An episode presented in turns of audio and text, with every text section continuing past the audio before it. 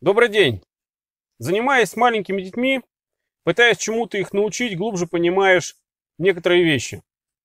Научить непросто, а вот переучить в разы сложнее, тем более, чем старший человек. Зачастую с темы, как нас учили в детстве, мы потом в лучшем случае работаем или даже боремся всю остальную жизнь, а в худшем просто живем. Называя это такими штампами, как «я такой человек», «меня так воспитали», «я так привык», «меня так приучили». Развитие своей личности – это в каком-то смысле попытки исправить недостатки или пробелы нашего воспитания. И для части людей, как они думают сами, это вообще невозможно. Люди обращаются ко мне с вопросами о жизни, отношениях, проблемах, и довольно часто я им говорю, что основная причина в них самих. В том, что они слишком зачастую порядочные, слишком добрые, справедливые и так далее. Ну, будем перечислять положительные их качества. Они бывают так хорошо воспитаны, что даже страдают от этого. Видя в людях только хорошие и притягивая к себе всяких проходимцев и негодяев. Итак, ну начать нужно с чего? Что родители и любое другое окружение чему, как правило, учат ребенка? Но они учат основам жизнедеятельности, мышления, поведения, учат быть так называемыми хорошими, добрыми, вежливыми и так далее. И, конечно, честными. Причем не только учат, но даже требуют этого. А, и даже наказывают, вбивают эти понятия морально или даже физически. Почему?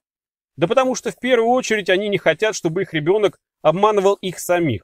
То есть это своего рода такая страховка для самих себя, что ребенок тебя не обманывает, и ты, самое главное, контролируешь его полностью. Родители это делают отчасти для себя, отчасти для безопасности ребенка, чтобы не мог себе навредить. Конечно же, родитель должен все знать про то, что, чем занимается ребенок, чтобы с каким-то образом его, так скажем, направить, от чего-то оградить. Но, по сути, еще раз говорю, это контроль. Ребенок растет вот на всем на этом, а попутно на сюжетах из сказок, рассказов, мультиков, фильмов и прочих способов программирования его мышления. Вы же понимаете, да, что все, что окружает, вся эта информация, она не только просто распространяется, но она же еще и каким-то образом влияет, она программирует.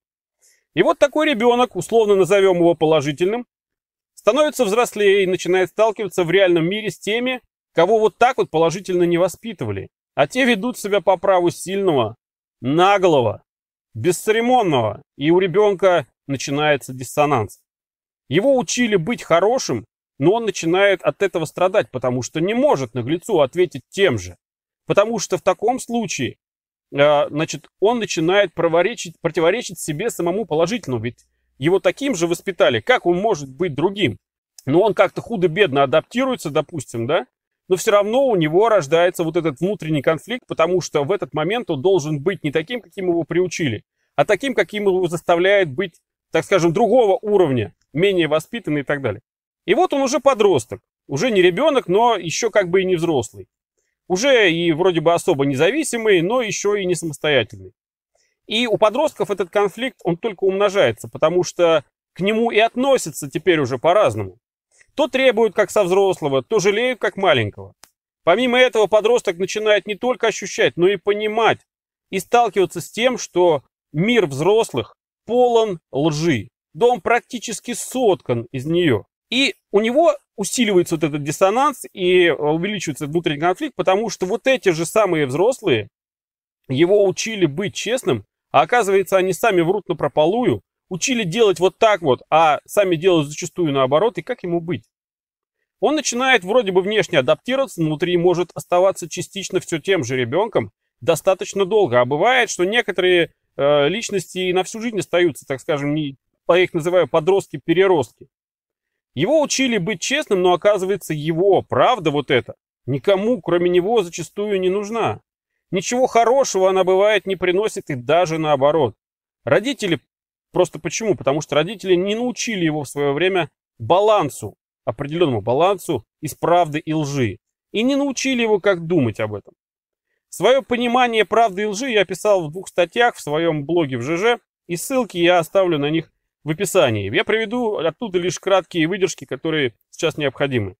Правда у каждого своя. Лишь ложь одна на всех. Только ложь объединяет людей, а правда, как ни странно, их разъединяет, потому что, еще раз говорю, у каждого свой мир, у каждого свое понимание, у каждого своя правда. И если вот так вот рассуждать, то получается, что истинный правдоруб – это вообще-то эгоист, вываливающий из себя все как есть, не заботясь о том, как это будет принято другими. И наоборот, талантливый лжец всегда востребован. Об этом подробнее в статьях. Закономерно, что относительная совместимость может быть у людей, мыслящих схоже. Да, то есть какая разница, что их там объединяет, условная правда, условная или ложь, или еще что-то. Ну какая разница, на какой они стороне, там светлой или темной, если, допустим, провести аналогию со Звездными войнами. Вот, и какая разница, если они единомышленники, вот группа вот этих людей. Значит, э, у нас своя правда, ну так скажем, вот на нашей стороне, да, у нас есть своя правда. И тех, кто с ней не согласен, на них кто получается? Они противники. Ну и какая разница нам, какая у них там сторона светлая или темная, если нас интересует наша правда, мы единомышленники, и мы преследуем свои цели, свою правду. То есть получается, что всех, кто мыслит, как мы, мы считаем нашими, а наши идеи нашей правдой общей. А получается, все те, кто не с нами, против нас, да какая разница, какого они там цвета, да? Ну разве не так устроено общество? Так что есть правда в этом обществе? Только лишь наше субъективное о чем-то представление и сила этой правды лишь в количестве ее сторонников.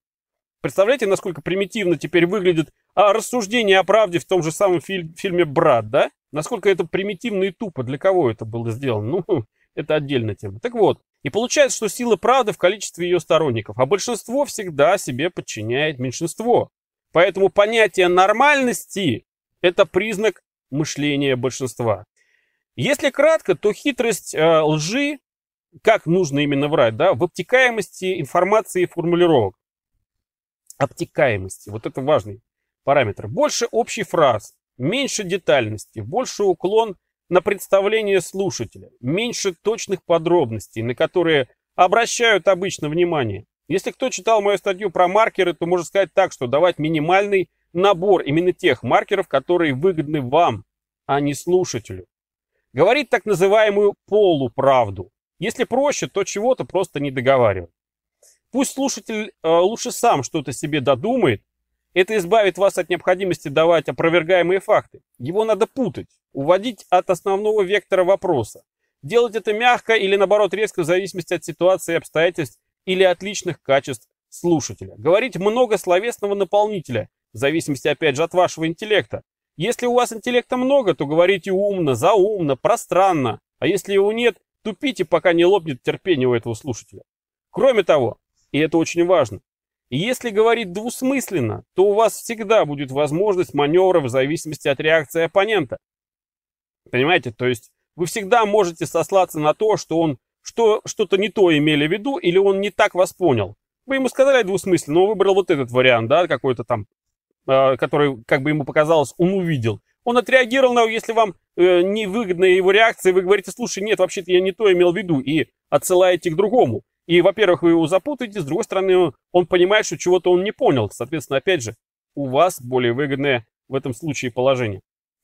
Но, как быть тем, кто не может себя изменить или перестроить, или переступить через свои так называемые принципы, кто страдает от своей порядочности и положительности. Есть такие люди, их очень много. Они реально страдают от того, что они такие положительные, хорошие. Почему так происходит? Когда мы пытаемся кого-то обмануть, мы же сами понимаем, что мы говорим ложь. Мы знаем это точно. И так как нас с детства учили быть честными, то все равно в той или иной мере мы, как нормальные люди, начинаем испытывать дискомфорт от самого понимания того, что мы врем. И ключ решения этой проблемы находится в самой задаче. Чтобы поменять мышление, э, можно перевернуть это понимание и начать говорить правду. Но только не свою правду, а оппонента. И таким образом мы обходим проблему своего внутреннего конфликта, тем самым избегая понимания того, что мы сейчас в данный момент врем. Нужно говорить правду оппонента, а не свою. И не давать при этом тому, что говоришь, своей оценки. Таким образом, мы с удовольствием говорим то, что он хочет слышать. Ему это нравится, а нам нравится его позитивный настрой, как результат того, что мы говорим. И чем теперь, когда он уже настроен позитивно, мы можем начинать пользоваться, по сути, манипулируя оппонентом. Для примера я приведу следующее. Допустим, вам нужно решить вопрос с каким-то человеком, который, ну, не любит решать какие-то серьезные вопросы. Ну, а вы не любите пустые разговоры на отвлеченные темы, как обычно нравится делать это ему. Да, то есть ну, человек любит рассуждать, там, не знаю, там, о рыбалке, об охоте, о футболе, ну, о какой-то ерунде какой-то, да, а вам нужно решить вопрос. Так вот, начните диалог с того, что ему интересно. Пусть даже для вас это неприемлемо, но чтобы не выдать это, наблюдайте за ним и получайте удовольствие от того, что вы говорите, когда вы говорите его правду, а не свою. И когда увидите, что его лояльность повысилась, и он более расположен уже да, к беседе, переходите к основному блюду. Ложь видна тогда, когда вы сами не верите в то, что говорите. А чтобы верить самому в то, что говоришь, нужно относиться к тому, что ты говоришь, именно как правде. И если ж не своей правде относиться, то чтобы переключить сознание, нужно просто относиться к этому как к правде чужой. И не нужно давать этому оценку, что ты говоришь ложь. Главное, чтобы это было выгодно для вас. Спасибо.